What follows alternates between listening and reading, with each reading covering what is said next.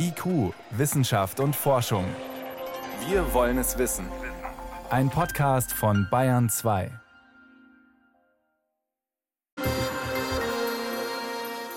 Flut, Brände, Hitze, Dürren. Das eigentlich Schlimme an den weltweiten Extremwetterereignissen ist, dass wir uns schon fast daran gewöhnt haben. Ja, treten zwar immer auf, irgendwo auf der Welt, sind aber weit weg eben. Erst wenn wir dann selber betroffen sind, in Deutschland, wie bei der Flut im Sommer zum Beispiel, dann wachen wir plötzlich auf. Was können wir dagegen tun? Das wird seit heute auf dem Extremwetterkongress in Hamburg diskutiert. Ich konnte vor der Sendung mit dem Klimaforscher Forscher Multiplativ sprechen vom Geomar Helmholtz Zentrum in Kiel. Der forscht schon seit Jahrzehnten zu diesem Thema. Erste Frage. Sind Sie eigentlich noch entsetzt, wenn irgendwo auf der Welt ein Extremwetter zuschlägt?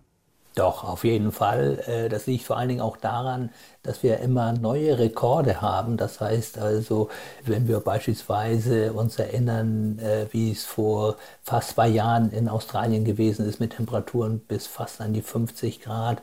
Wir hatten vor zwei Monaten ungefähr in Nordamerika im Westen auch Temperaturen bis fast an die 50 Grad. Bei uns Temperaturen über 40 Grad. Also man merkt schon, dass es jetzt ans Eingemachte geht, wenn ich das so sagen darf darf. Das heißt also, der Klimawandel, der ist da und er ist gefährlich. Jetzt häufen sich diese Extremwetterereignisse gefühlt. Drückt dieses Gefühl oder kann man das wissenschaftlich auch belegen oder dass wir da wirklich ein neues Level erreicht haben? Ja, sowohl als auch. Also wir sehen ganz eindeutig, dass sich solche Extremereignisse häufen. Das erwarten wir auch infolge des Temperaturanstiegs durch den Klimawandel. Und wir sehen eben auch, und auch das haben wir eigentlich schon seit Jahrzehnten vorhergesagt, dass sich bestimmte Extreme auch intensivieren werden. Hitzewellen werden länger anhalten. Die Temperaturen, wie gesagt, neue Allzeittemperaturrekorde und auch mehr Starkregen, weil es gibt nicht nur bei Corona so etwas wie exponentielles Wachstum, sondern eben auch bei Wetterextremen es hat ja immer so ein bisschen gewabert, so dieses, diese Verbindung Extremwetter. Und da hat man gesagt, ja, das ist jetzt der Klimawandel, da werden die Extreme mehr. Aber wie gut kann man das denn eigentlich eindeutig zuordnen? Also sagen, diese Flut ist jetzt infolge des Klimawandels, dieser Brand und das nicht. Ja, man kann nur Wahrscheinlichkeiten angeben.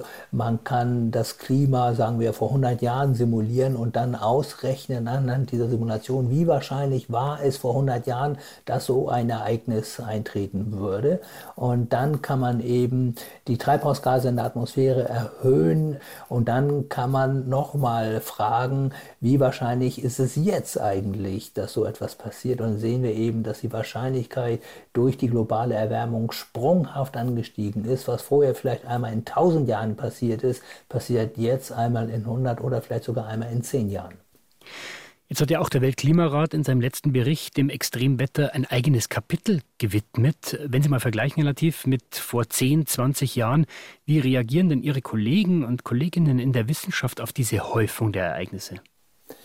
Wir sind eigentlich, äh, so wie viele andere Menschen auch, sehr ungeduldig, denn das, was wir eben seit vielen, vielen Jahren gesagt haben, was unsere Modelle prognostiziert haben, das tritt so allmählich ein und äh, wenn wir uns einfach ansehen, wie sich die Weltpolitik verhält, wie sie verharrt in einer Art Schockstarre, wie Jahr für Jahr die CO2-Emissionen immer weiter steigen, dann sehen wir einfach, dass das Wissen nicht zum Handeln führt. Bleibt es da bei der Ungeduld oder wird man da auch mal wütend? Ja, man wird natürlich schon auch äh, wütend, das hält aber nicht so lange an, weil das ist kein guter Ratgeber. Man muss als Wissenschaftler immer kühlen Kopf behalten und die Dinge möglichst nüchtern betrachten. Äh, ich glaube, nur dann kann man auch seriös rüberkommen. Der Kampf gegen den Klimawandel, das ist äh, das Mittel gegen auch solche Extremwetterereignisse. Reicht das aus, Herr Latif, oder sind wir nicht eigentlich schon so tief drin in der Entwicklung, dass wir uns inzwischen mehr anpassen müssen? Ja, also natürlich müssen wir uns anpassen. Wir stecken ja mittendrin im Klimawandel und der wird ja auch nicht aufhören. Äh, das muss man so deutlich sagen. Die Erderwärmung wird weiter voranschreiten, aber wir werden ja nicht von heute auf morgen keine Treibhausgase mehr ausstoßen. Und deswegen müssen wir uns selbstverständlich anpassen. Aber wir erleben ja gerade in den letzten Jahren, äh, dass wir überhaupt nicht angepasst sind, dass wir überhaupt nicht eingestellt sind auf solche Extreme. Wir unterschätzen den Klimawandel Klimawandel immer noch mit seinen Auswirkungen. Und äh, unsere ganze Infrastruktur ist beispielsweise überhaupt nicht darauf ausgelegt und der menschliche Körper ohnehin nicht, wenn es äh, an solche extrem heißen Temperaturen geht. Das heißt, klar, wir müssen versuchen, den Klimawandel zu begrenzen, aber andererseits müssen wir auch versuchen, uns anzupassen. Aber eins ist auch klar, es gibt Grenzen der Anpassungsfähigkeit, das dürfen wir auch nicht vergessen.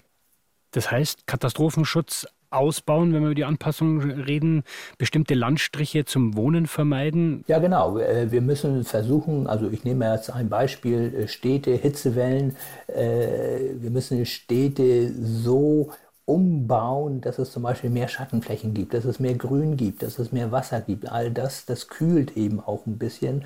Äh, und wir sehen ja, dass in Hitzewellen sehr, sehr viele Menschen auch sterben. Ja? Und äh, das kann man eben vermeiden. Man muss auch Katastrophenpläne erarbeiten, was Hitzewellen angeht. Äh, wir haben sie zwar beispielsweise für andere Katastrophen, aber gerade für Hitzewellen gibt es die nicht. Die gibt es beispielsweise in Frankreich. Und ich glaube, da haben wir noch einen ziemlichen Nachholbedarf Bedarf bei uns in Deutschland. Und dann muss man sehen, wo kann man eigentlich noch wohnen. Äh, Sie haben völlig recht, wenn beispielsweise bestimmte Gemeinden äh, überschwemmt worden sind, da muss man sich schon ganz genau fragen, will man das so wieder aufbauen, wie es gewesen ist, oder will man nicht äh, vielleicht dann ein anderes Konzept umsetzen mit äh, Flutmauern und solche Flutmauern, die müssen eben entsprechend hoch sein, weil wir haben ja gesehen, gerade jetzt in der Juliflut, wie hoch solche Flutwellen werden können, bis mhm. zu sieben Meter und damit hatte vorher niemand gerechnet und deswegen sage ich immer, wir müssen das Undenkbare denken. Nur dann können wir uns auch vernünftig anpassen.